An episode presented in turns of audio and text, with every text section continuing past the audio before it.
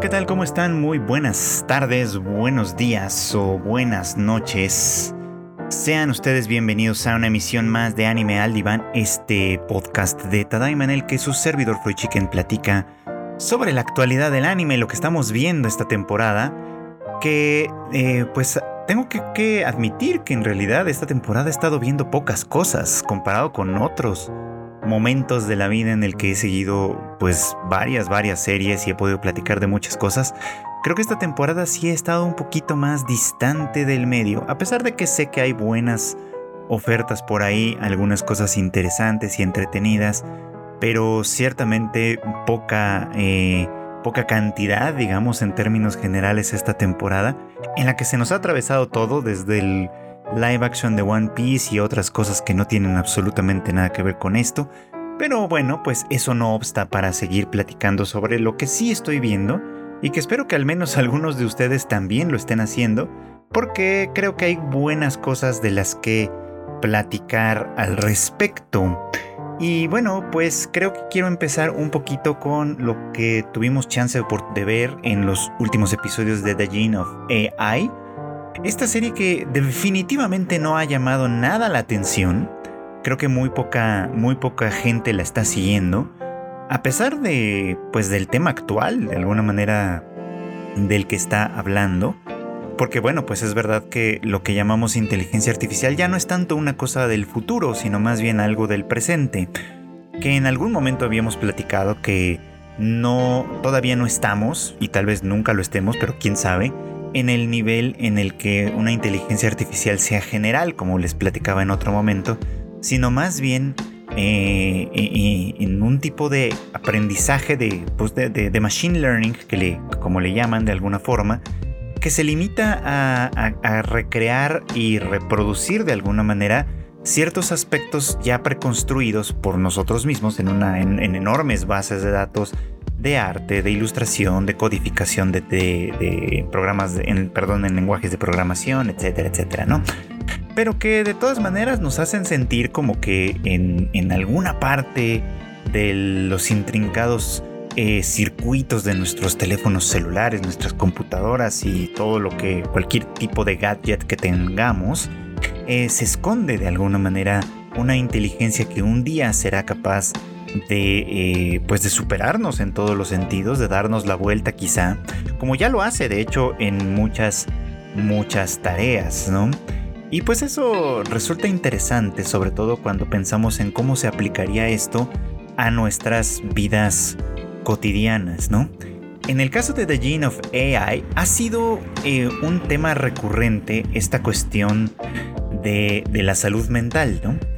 ¿Por qué? Bueno, pues porque el doctor Sudo, que es nuestro protagonista, eh, en repetidas ocasiones ha tenido que atender casos de personas eh, tanto, bueno, sobre todo humanoides, es decir, personas que tienen un cerebro artificial y que, bueno, pues eso quiere decir que muchas de sus funciones están, eh, pues, funcionando, vamos, valga la expresión, están eh, eh, instaladas, digamos, dentro de un hardware que a su vez corre con, el servicio de, una serie de softwares que están insertos eh, orgánicamente, digamos, ¿no? O sea, en, en, la cabeza, pues, de estos personajes y que por lo tanto son susceptibles de tratamiento desde un punto que es completamente lejano a lo que tenemos actualmente en términos de psicoterapia y de psiquiatría. Pero que no por eso los problemas dejan de ser exactamente los mismos, ¿no? De hecho, me llamó mucho la atención este episodio en el que, eh, pues esta amiga, eh, pues la amiga de la enfermera, eh, déjenme checo bien cómo se llamaban. Visa se llama la enfermera, perdón, y Leon se llama su amiga, ¿no? Eh, cuando se nos presentó este caso, la verdad es que yo en mi, pues en mi papel como psicoterapeuta, que es pues uno de mis trabajos principales en realidad, este, pues me vinieron a la mente varios recuerdos de algunas personas con quienes he tenido oportunidad de hablar, ¿no? Eh, porque Leon, el problema que nos plantea esta chica, pues es que es, una humanoide ella, claro, ¿no? Y, bueno, pues una de sus características es que es gay, es, se enamora de mujeres. Pero pareciera que hay algún tipo de, eh, compulsión, vamos, ¿no? Que mágicamente, entre comillas, digamos, pareciera como que siempre, en vez de, pues, de, enamorarse de otras mujeres gay, que pudieran obviamente, eh, pues, eh, corresponder con sus emociones, con sus sentimientos, pues pareciera que hay cierta compulsión de esta chica a enamorarse de mujeres que pues no son gay, son heterosexuales, y que pues por lo tanto nunca le van a corresponder y pues su relación con Risa es exactamente el caso. Eh, ella de hecho pues al ser su amiga, una de sus amigas pues más cercanas, pues escucha constantemente, ¿no? Como ella habla del crush que tiene con el Doctor Sudo, como de alguna manera pues no se puede acercar a él tan fácilmente, como él parece pues no darse cuenta de alguna manera de sus, de sus intenciones. Y Reon pues paciente y un tanto estoicamente pues escucha todo esto, ¿no? Eh, no sin albergar obviamente pues cierta frustración, cierto anhelo, eh, en fin, pues emociones que son perfectamente naturales y reconocibles para nosotros, ¿no? Que es parte de la magia de estos eh, humanoides, ¿no? Que, que, a pesar de que sus cerebros funcionan con, pues con sistemas completamente diferentes al meramente orgánico, vamos, eh, pues consiguen eh, representar a la humanidad en este terreno como intermedio en el que no son del todo robots, pero tampoco son humanos por completo, ¿no? Y que pues sus emociones y sus tribulaciones son exactamente las mismas. Pero a lo que quería llegar yo con esto, pues es básicamente a que eh, ella en algún momento decide consultar al doctor Sudo, haciendo, por cierto, un, gesto bastante, bastante notable que, al que quiero llegar un poco más tarde, ¿no? Pero a quien le pide, eh, pues a manera de consulta, algo que yo he escuchado eh, en distintas ocasiones en, la, en, mi propia práctica profesional, y es, siento esto, es incómodo, ¿cómo le hago para quitarme? ¿Mm? Y, bueno, pues eso obviamente siempre despierta pues algunas, algunos problemas, algunas inquietudes, ese tipo de, motivo de consulta. Incluso en, The Gene of AI, en este anime, eh, nos muestra o nos representa de alguna manera un problema particular, ¿no?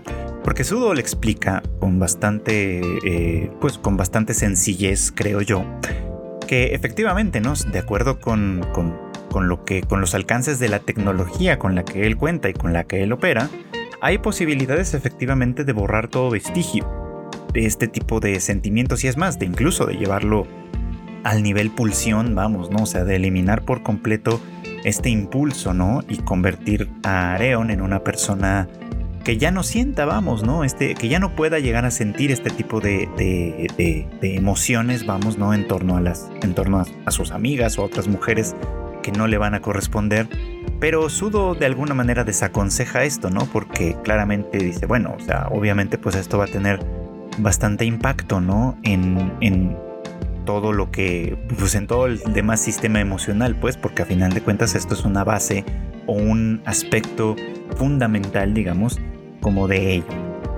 Eh, y bueno, creo que lo explico mucho mejor de lo que yo lo estoy haciendo ahora, ciertamente. Pero bueno, quería decir que eh, justamente cuando ella plantea esto y como yo lo he escuchado en repetidas ocasiones en mi práctica, como les decía, eh, pues sí, efectivamente se nota cierta... Mm, eh, cierto rechazo de alguna manera, ¿no?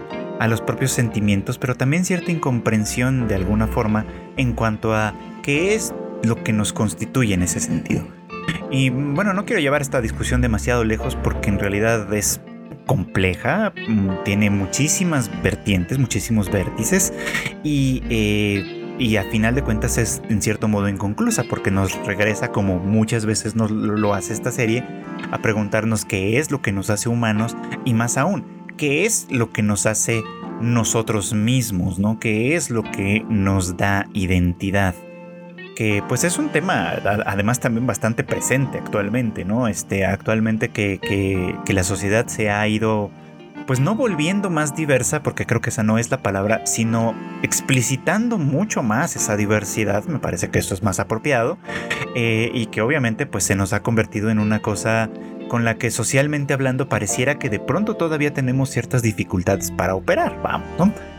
Pero esto es simplemente como la parte eh, social y, en, el, en, el, espectro, digamos, como general de todas esas circunstancias, la parte social, esto que estoy hablando sobre la diversidad. Pero, mm, y lo traigo a colación simplemente porque, porque del otro lado del espectro, por así decirlo, está el tema de la identidad individual, ¿no? Que no es que estén desconectados, ni mucho menos. Cuando hablo de un espectro es que hablo de una especie como de continuum, digamos, en el que, pues sí, o sea, ser un individuo, identificarse individualmente como X, Y o lo que sea, no solo en términos de sexualidad, sino en cualquier tipo de términos, ¿no? Implica una construcción personal y particular de una identidad que se hace a partir de un montón de elementos, desde, eh, vamos a pensarlo, desde nuestra propia corporalidad, ¿no? Desde el reflejo que, que miramos de nosotros mismos en el espejo, desde eh, cosas tan, bueno, tan cotidianas en las que ya de pronto dejamos de pensar como el nombre que nos identifica, el género que nos identifica, los vínculos eh, que nos identifican de alguna manera porque, porque no solo somos yo, fulanito de tal, sino soy yo que soy hijo de, hermano de, pareja de, amigo de, etcétera, etcétera, etcétera, etcétera, y que de alguna manera forman un parte de una identidad más compleja que tiene pues todas estas implicaciones eh, fundamentales, ¿no? Y que además pues nos inserta en una sociedad en la que, en fin, nos cruzamos y chocamos además también con un montón de otras identidades también que, que, pues que, comparten algunas cosas con nosotros por supuesto pero que otras cosas definitivamente no las comparten y que de todas maneras pues nos vemos obligados a hacer esta convivencia en particular no eh, y bueno eh, pues dentro de todas esas cosas que nos identifican y que nos hacen ser quienes somos, nuestros sentimientos, por supuesto, cómo reaccionamos, cómo sentimos, cómo eh, nos vinculamos con otras personas o con los objetos o con lo que o con las ideas o con lo que ustedes quieran. En fin, todas estas cosas también forman parte de nosotros, también nos constituyen y de alguna manera modificarlos eh, si es que eso fuese posible, como, como lo es en el caso de esta serie de anime, pues ciertamente nos, nos pondría en la duda, que ya esta serie también nos ha planteado antes, sobre si seguiríamos siendo nosotros mismos o seríamos alguien un poco diferente a quienes somos. Lisa de hecho tiene esa preocupación cuando, cuando habla con su amiga, ¿no? Y le dice que pues ella también la quiere, ¿no? Solo que no de la misma manera en la que, en la que o sea, no puede corresponderle a sus sentimientos como a ella le gustaría, pero que por otro lado la quiere exactamente así como es, eh, y aunque muy probablemente la va a querer después del tratamiento también, después de ese tipo de, pues sí, de intervención, eh, ciertamente la quiere así como es actualmente y le gustaría pensar que podrían seguir siendo amigas después. Un tema ciertamente espinoso, desde luego, ¿no? Porque Erisa misma es consciente de, del egoísmo que hay en esa declaración, del egoísmo propio que hay en esa declaración, ¿no? De creer a una persona así como es, a pesar de que, de que ser así como es le hace sufrir en cierta, en cierta medida, bueno, pues la verdad es que sí puede llegar a ser ciertamente egoísta y por eso pues la promesa quizá de quererle a pesar del cambio, a pesar de que se transforme, pues es una promesa que de momento pareciera, o al menos en principio pareciera difícil de sostener. Eh, no lo sabemos, ¿no? Y, y, no lo sabemos porque, bueno, es que de pronto pareciera como que al ir platicando sobre esto tengo muchas cosas que decir. Pero he estado terminando ya, ya estoy casi por terminar de leer esta otra novela de las que en otro momento les platiqué, la de Natsumonogatari o Pechos y Huevos, como se le tradujo al español de Mieko Kawakami, también japonesa, o sea, final de cuentas, otra ficción que también viene de aquel lugar. Y, justo ayer que tuve un rato para, avanzar un poco más en esta lectura, me impactó mucho, mucho eh, el discurso de un personaje. No les voy a echar el spoiler como tal, pero me pareció muy impactante el discurso de un personaje que habla justamente del egoísmo de las relaciones, vamos, ¿no? Eh, que es un poco como, como señalar la, la, casi imposibilidad de la empatía, de la empatía de verdad, eh, enfocándolo básicamente en algo, ¿no? En algo que, insisto, no les quiero echar el spoiler por si alguien tiene intenciones de leer esta novela y enterarse más o menos de qué es lo que de alguna manera va planteando porque me parece que todo es muy interesante. Pero este discurso me impactó mucho porque habla precisamente de la, insisto, casi imposibilidad de la empatía, ¿no? Y de cómo cuando nos relacionamos con otras personas, llámese parejas, hijos, este, eh, como ustedes gusten, como ustedes gusten llamarle, ¿no? Eh, es muy difícil no proyectar, no desplazar en ellos de alguna manera nuestras propias eh, pues particularidades, nuestras propias cualidades, características, anhelos, deseos y demás, ¿no? Es decir, que como decía yo hace un rato sobre el tema de la identidad que de alguna manera nos, nos, nos, representa y nos, y nos indica en cierto modo este, este abstracto, nos indica que nosotros seguimos siendo nosotros mismos todos los días, pese a etcétera, y además esto abarca un montón de elementos. Mi concepción de la identidad es que es algo mm, como, como, eh, ¿cómo decirlo? Como una suerte de membrana no impermeable, vamos, ¿no? Que, se deja influir e intervenir por el exterior, pero que permite también el vínculo y la influencia de los demás de tal manera que con las personas con quienes de alguna manera nos vinculamos más cercanamente, incluso no tan cercanamente, pero cotidianamente quizá, nuestra, esa, esa membrana de identidad, por ejemplo, se funde un poquito, ¿no? Y, nos comunicamos a través de ello, pero no nos comunicamos desde este terreno como completamente empático, sino más bien nos comunicamos proyectándonos unos a los otros, ¿no? Los distintos, eh, pues los distintos anhelos, deseos, este, eh, imposiciones emocionales y demás que ustedes gusten, ¿no? Haciendo de esto, pues una, una identidad compartida, por así decirlo, ¿no? En el momento mismo en el que somos, por decir algo, la pareja de o la mamá de, o como ustedes quieran, ¿no? Y la otra persona, por supuesto, es la pareja de también, o el hijo o la hija de, por ejemplo, también. Se crea de alguna manera ese como, esa como intersección, vamos, ¿no? Entre, entre dos identidades en teoría individuales, ¿no? Pero que esa intersección les forma a ambas partes, vamos, a ponerlo, a ponerlo en esos términos, ¿no? Y que, por lo tanto, ¿no? La, la, hay, un, eh, ese, ese, intermedio, digamos, esa intersección que existe, se convierte en la barrera definitiva. Más allá, no podemos llegar, ¿no? Cualquier cosa que, en la que de alguna manera intervengamos más allá, ya se puede convertir en una imposición como tal, ¿no? Una imposición desde cierto punto de vista muy egoísta y que además pues es una transgresión que terminamos haciendo constantemente, ¿no? En tanto que no, tal vez no tenemos necesariamente clara cuál es esa intersección y cuáles son los límites de esa intersección, ¿no? O sea, la intersección se crea en mi concepto de la identidad, digamos, de la identidad tanto individual como en común. Esa intersección se crea en el momento en el que tenemos un vínculo. Ajá. Pero eh, cuando este vínculo, pero este vínculo se puede transgredir constantemente, ¿no? Y se puede transgredir de un lado, del otro, y se puede hacer de hecho una batalla constante de transgresiones de un lado y del otro, que ya se pueden volver influyentes en un momento dado, pero también agresivas, también hostiles. Eh, eso es lo que planteaba este personaje en la novela de Miko Kawakami que les estoy platicando, ¿no? Cómo de alguna manera hay relaciones que están tan en un nivel desigualitario, vamos, ¿no? Que, transgreden por completo esta parte, ¿no? Que transgreden por completo esta, esta, eh, esta intersección mediante de la, de la identidad e imponen en el otro muchas veces una vida completa, ¿no? Eh, una forma completa de vivir que, que, se hace sin habérseles preguntado, por así decirlo, sin habérseles eh, eh, solicitado de alguna manera ni algún tipo de consentimiento. Cosa que en algunos casos es eh, materialmente imposible conseguir, en otros casos tal vez no lo es tanto, pero no por ello deja de ser necesariamente pues una especie como de imposición. Y, bueno, ese, discurso y esa idea de alguna manera me impactó muchísimo. Por aquí, porque, bueno, viendo por otro lado de Gina Fey, ahí pues va un poquito como de la mano con esto, ¿no? Eh, Lisa sabe al momento de decirle a Areon que la quiere tal cual es, en ese momento previo a la intervención, este, pues que a final de cuentas está imponiéndosele de, de alguna manera, ¿no?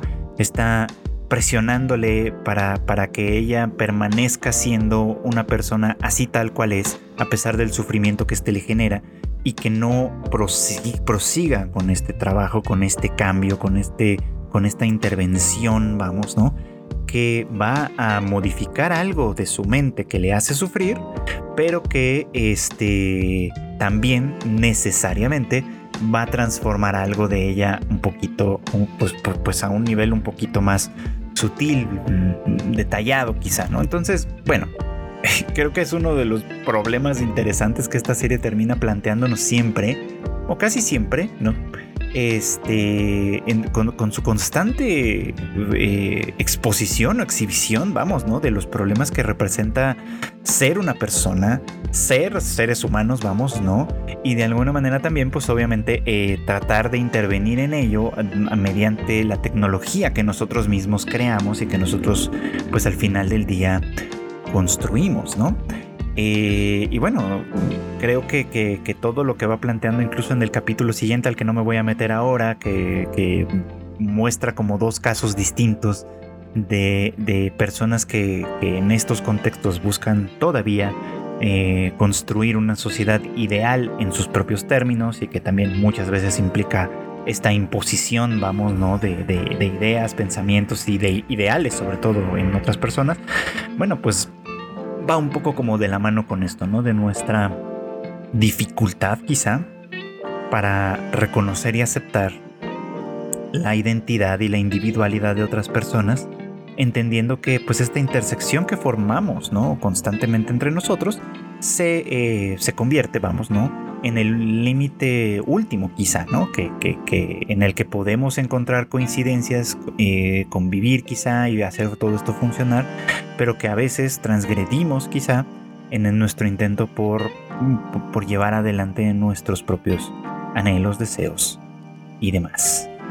Temas complejos, ciertamente, ¿no? Y espero haberme explicado más o menos bien, pero, que, pero creo que de alguna forma son, son relevantes y me parece muy, muy importante que, pues, que las series de anime que vemos con fines hasta cierto punto de entretenimiento, pues contengan, ¿no? Este tipo de temas y nos lleven a, pues, a pensar y a replantearnos algunas de estas problemáticas.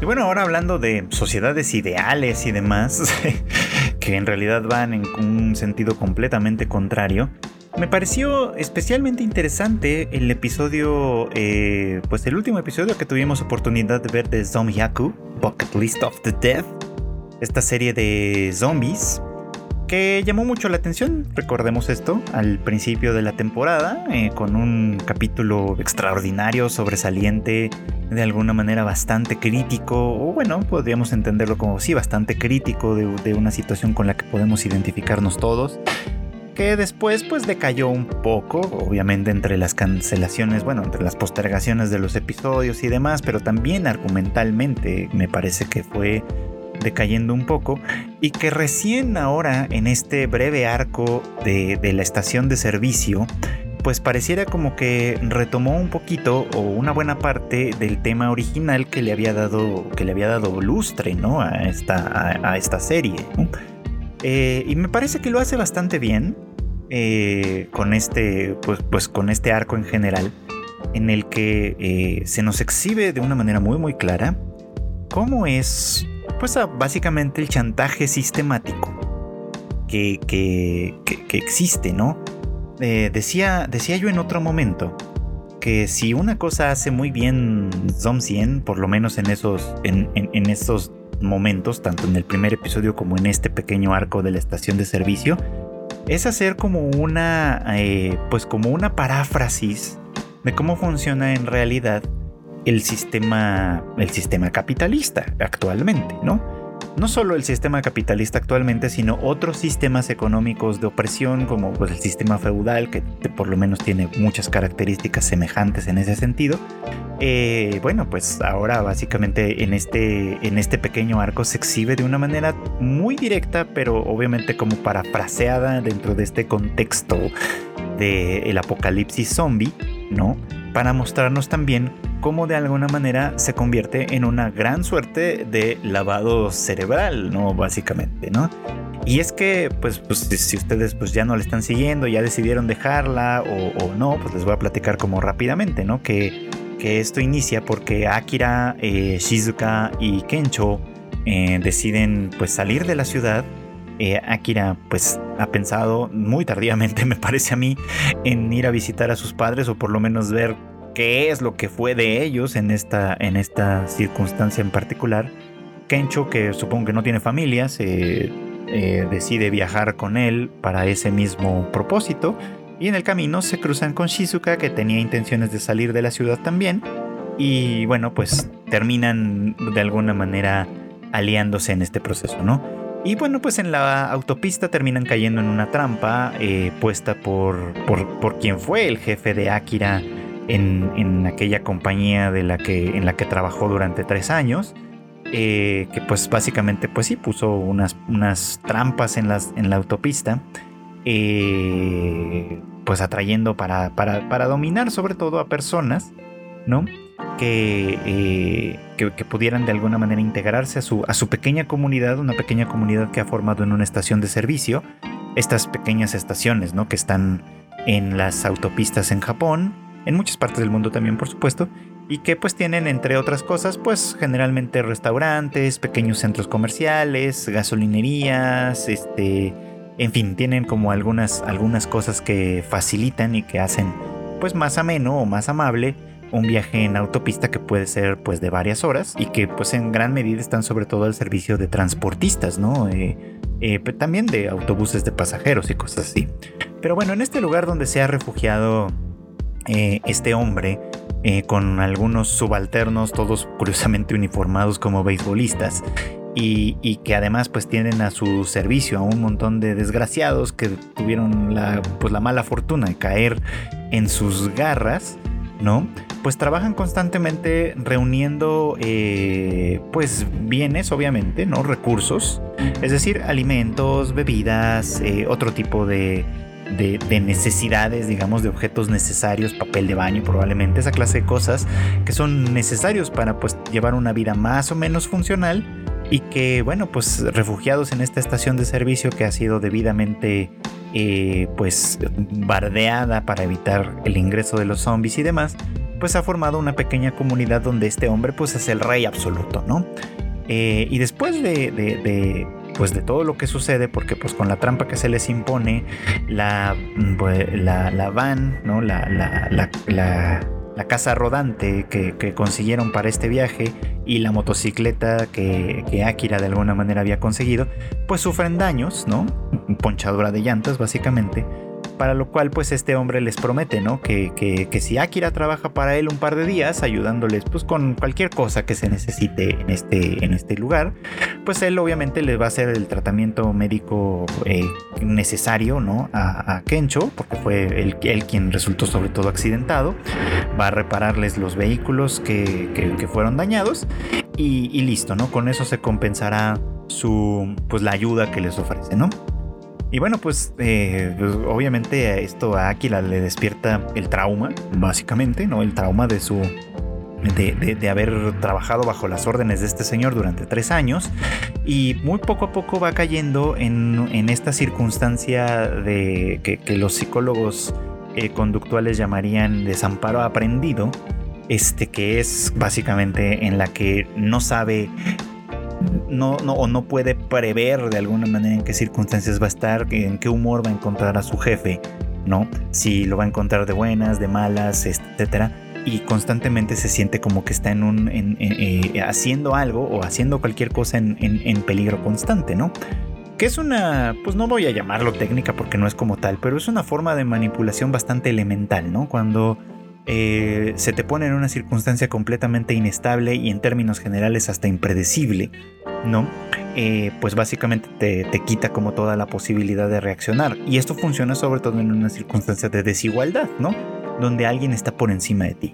Es decir, si, ustedes, si usted que me escucha tiene un jefe que un día está de buenas, a los tres segundos se pone terriblemente de malas, este, que hoy lo regaña por una cosa por la que en otra ocasión le, le, elogió, este, en fin, cualquiera de estas, de estas circunstancias que parecen siempre como contradictorias, si usted camina ya de puntitas cuando está frente a esta persona, etcétera. Bueno, sepa que lo que está haciendo con usted tiene un nombre y se llama desamparo aprendido y este y es una de las formas de manipulación más elementales.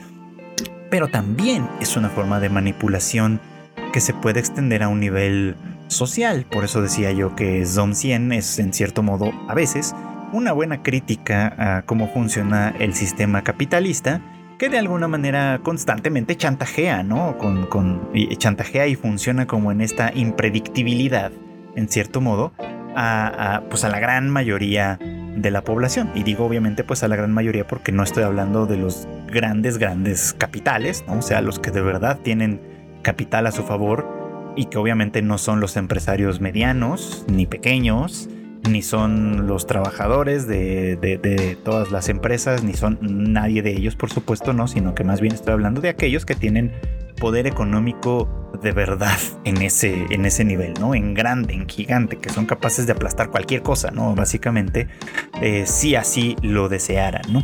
Porque funcionan más o menos de esta manera, ¿no? De pronto se vuelven un tanto impredecibles, de pronto eh, alguna decisión o alguna circunstancia o algún problema que surge en las esferas más altas y que por supuesto se convierte en una crisis económica, pues arrastra como una ola a todos, ¿no? Con, con, con, conclusiones o con resultados completamente impredecibles también en todos, los, en todos los niveles de una sociedad, ¿no?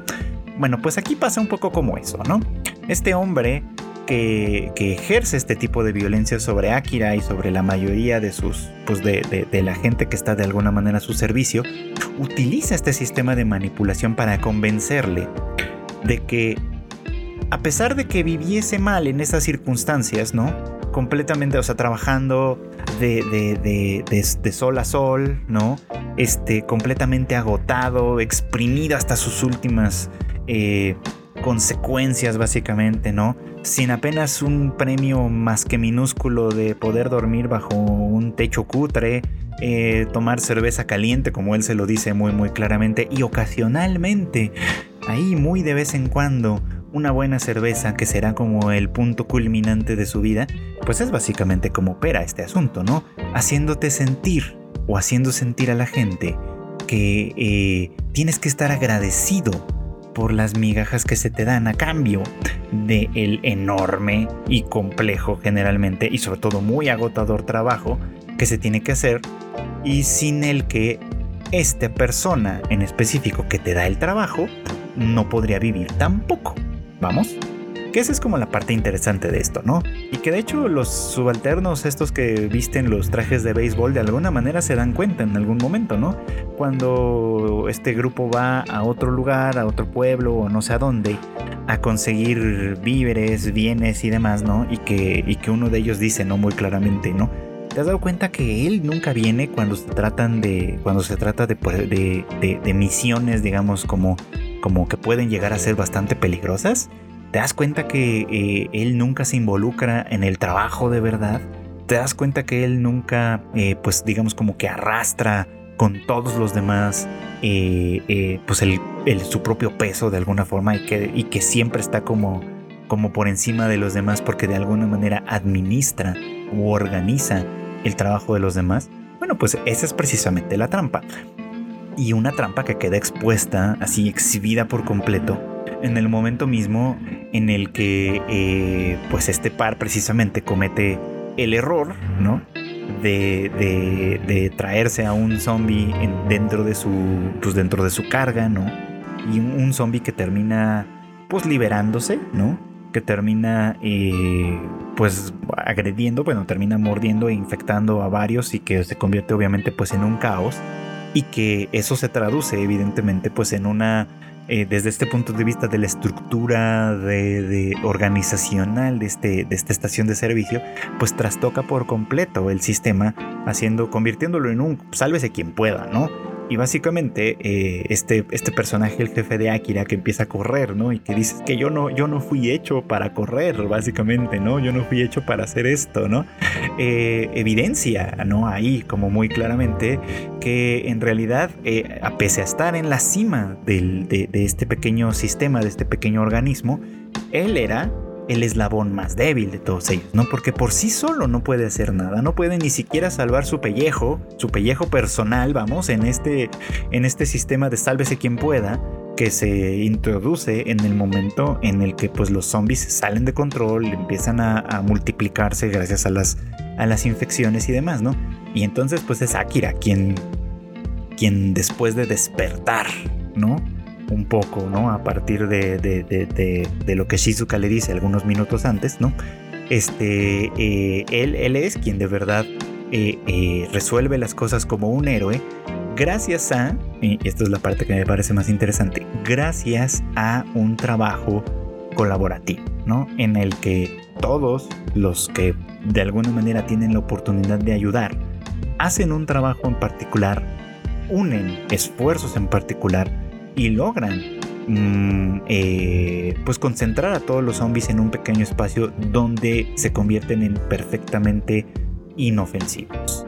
Entonces, bueno, pues en ese sentido me parece que es como muy muy interesante, ¿no? Porque logra, ¿no? A través de esta de este de, este trastocar de alguna manera un sistema artificialmente impuesto en ese sentido, pues mostrar cómo en el nivel más básico, pues en realidad todos necesitamos un poco de todos, ¿no? Algunos, este, algunos más, otros menos, por supuesto, pero que la supervivencia puesta en esos términos, ¿no? Es, tiene muchas más posibilidades de funcionar en la medida en la que hay una colaboración conjunta. Y bueno, pues la crítica a final de cuentas está ahí, ¿no? La, la eh, aunque, sea, aunque sea somera, aunque sea superficial, aunque sea medio, medio en estos términos de paráfrasis que a lo mejor no todo el mundo ve inmediatamente, ¿no? Pero que me parece que es muy, muy clara, ¿no? Como de alguna manera un sistema de dominación desde ese punto de vista, pues puede estar sostenido simplemente en cuestiones de forma y no necesariamente de fondo, ¿no?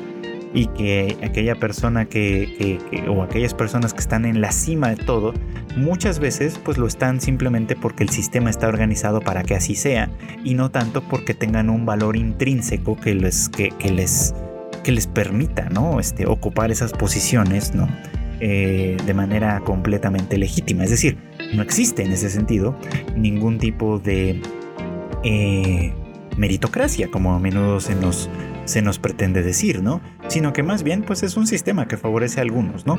Este, y que esos algunos generalmente están en, una posición favorecida prácticamente por default y no por méritos propios de, ninguna manera, ¿no? Raro es el caso que logra colocarse en esas posiciones gracias a su mérito. No es que no suceda, en realidad sucede con cierta frecuencia, pero no es definitivamente la norma, es más bien la excepción. Y las excepciones tienden, como dice eh, esta frase repetida mil veces, pero que en realidad si lo piensan bien tiene mucho sentido, las excepciones son las que confirman la regla. Y bueno, hablando de sistemas de dominación, eh, hay que retomar la conversación sobre Sugar Apple Fairy Tale que pues se ha visto bastante más interesante en esta segunda temporada. No que la primera no lo fuera, pero entiendo que varios se bajaron un poquito como del barco porque era como una constante repetición la circunstancia de Anne y que pues en aquel momento tuvo un final feliz por así decirlo cuando ella consigue su pues la ahora sí que la medalla no que le autoriza a ejercer como como maestra del azúcar de plata, como, pues sí, como maestra artesana del azúcar de plata, pero que eh, con un costo muy muy alto en aquel momento que fue pues el haber perdido a Shal, ¿no? Y bueno, pues a partir de ahí se derivó toda una serie de cosas de las que ya también tuvimos oportunidad de platicar en algún momento, pero que pues pues básicamente siguen y siguen y siguen eh, añadiéndose elementos, ¿no? Eh, que en sí no podríamos decir que son completamente nuevos, ¿no? Porque hay que recordar que una de las características que constituyen a Anne como personaje, como protagonista de esta historia básicamente, es su profunda admiración y respeto por las hadas, ¿no? Eh, es algo que aprendió de su mamá, por supuesto, ¿no? Y que eh, básicamente pues ella ha llevado a, la práctica desde un punto de vista muy, pues, pues, muy práctico, básicamente, ¿no? Muy, muy concreto, ¿no? Eh, ella, por ejemplo, pues gastó mucho dinero en comprar a Shal en su, en, su momento, ¿no? Este. Y le ofreció en, varias, en varias medidas, ¿no? Devolverle su libertad eh, siempre y cuando, pues, este. Bueno, obviamente tratando de conseguir pues que le ayudase, ¿no? Con lo que ella necesitaba. En ese momento era un guardaespaldas. Este, él pues siempre se niega, ¿no? Acepta de alguna manera su posición como esclavo eh, y, e insiste, ¿no? Como muy constantemente en que ella, este, pues, si quiere algo de él, pues que se lo ordene, ¿no? Pero, pero que así por su propia voluntad, él no lo iba a hacer, ¿no? E incluso en, esa, en, aquel, en aquellos momentos, perdón, eh, este, él acusa constantemente de ser ingenua, de ser mentirosa incluso, ¿no? De, de estar, este, pues jugando a no sé qué estratagema, en fin, de no darse cuenta o de no entender cómo era el mundo, ¿no? Y tengo que decir que si alguien termina entendiendo cómo es el mundo y a pesar de ello no se deja eh, domeñar por él, por este, por este cómo es el mundo, digamos, ¿no? Es precisamente Anne. Porque ya hemos platicado varias, en, en algunas ocasiones, ¿no? Y esto me parece relevante decirlo, que ella se enfrenta a todo tipo de vejaciones, ¿no? Por estas condiciones. Lo primero, por ser mujer, ¿no? Precisamente por ser mujer, es que Jonas en un momento dado cree que puede apropiarse de, ella y de su talento, ¿no? Y usarlo a su favor, ¿no? Para ensalzarse más a sí mismo porque es mujer es que en repetidas ocasiones se le imponen trabas, se le imponen de alguna manera eh, mayores, o sea, mayores exigencias, ¿no? Se le, eh, pues sí, se le, se le empuja de alguna manera a, ser perfecta, porque si no lo es, entonces es completamente inaceptable. A pesar de que en el gremio de los, pues, de los artesanos del azúcar hay un montón de gente que es bastante mediocre.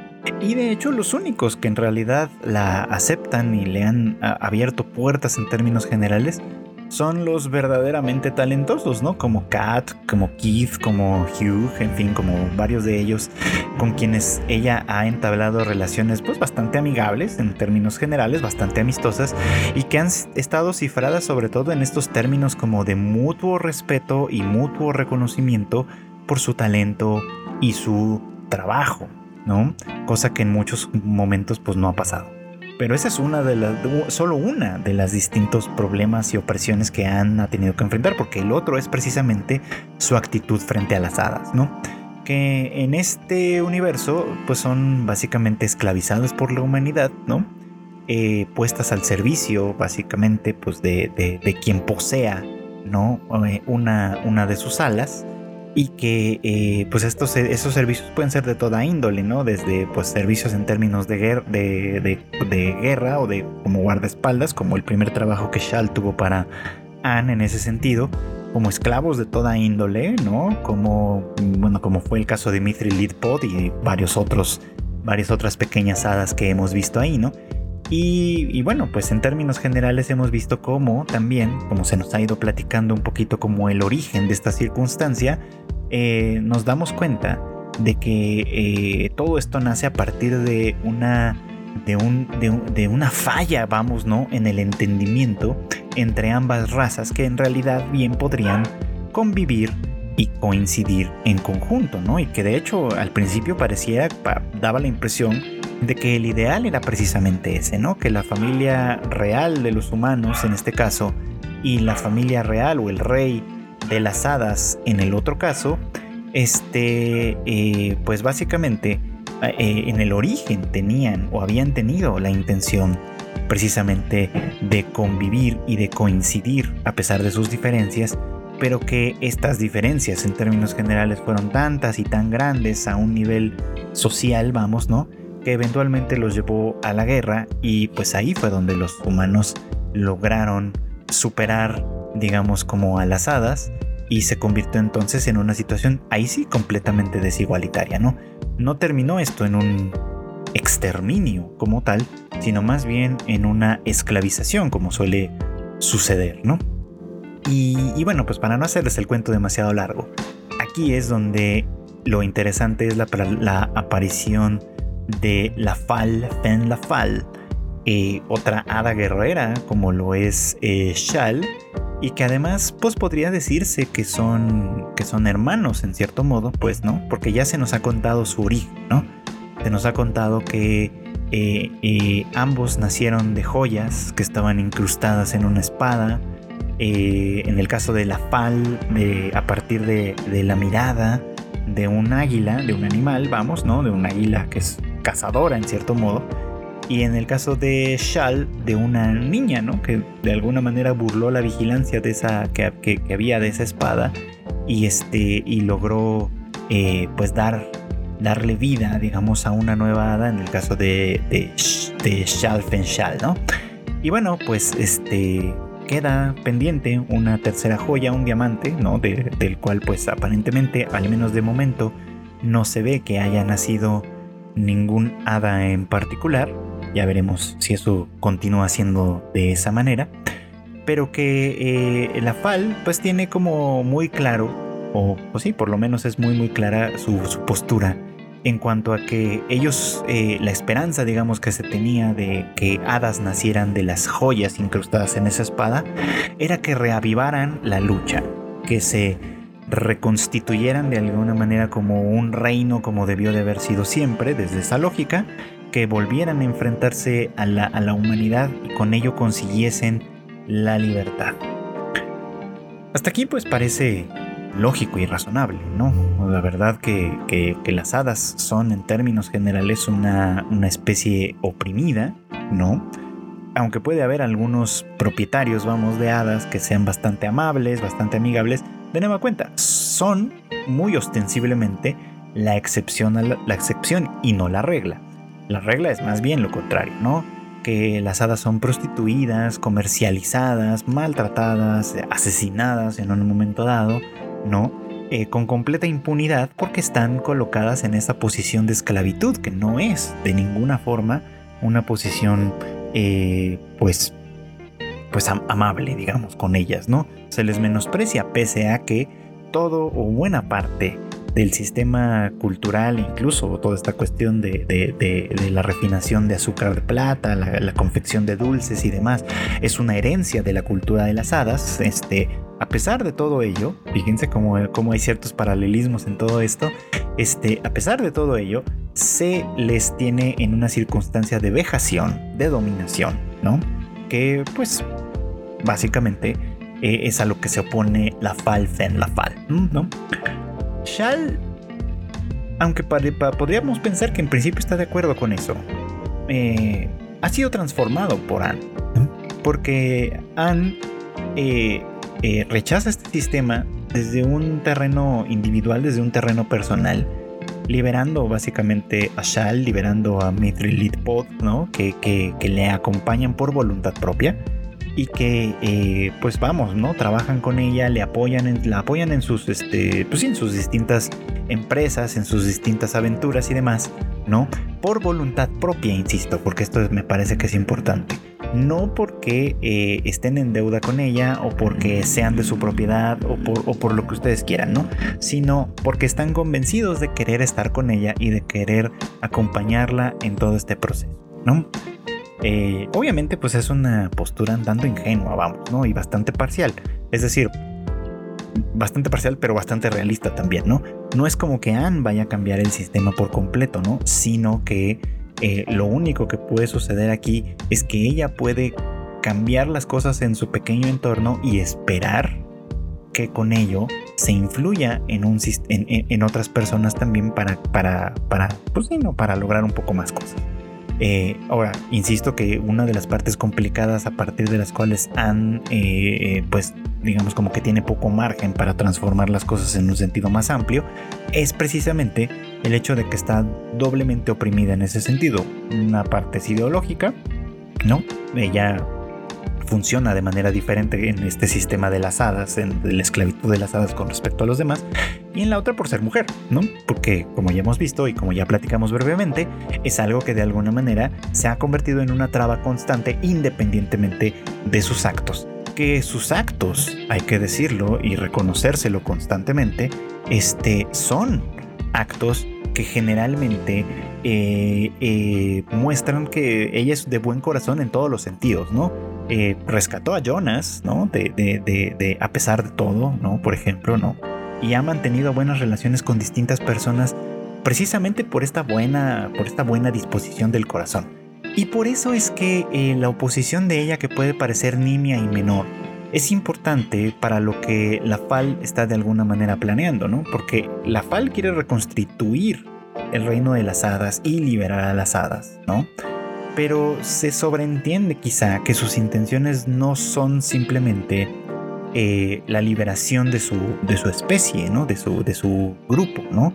sino más bien invertir la balanza de dominación. Es decir, no quiere cambiar el sistema, quiere colocarse a la cima del sistema, que pues básicamente es exactamente lo mismo, ¿no? Es repetir la historia, una, repetir una historia de opresión, básicamente, pero invirtiendo los papeles, ¿no? En la que ahora las hadas estarían en una posición superior a la de las personas, vamos, en ese sentido, pero que, por otro lado, ¿no? Me parece importante esto, ¿no? Eh, no libera en realidad a las hadas, que eso es una de las contradicciones que han observa de manera significativa, ¿no? Cuando se encuentra con el resto de las hadas guerreras, incluida esta pequeña hada que se creó a partir pues de Anne misma básicamente, ¿no? Que se creó libre y que ella no esclavizó de ninguna manera, pero que la Fal sí lo hizo, ¿no?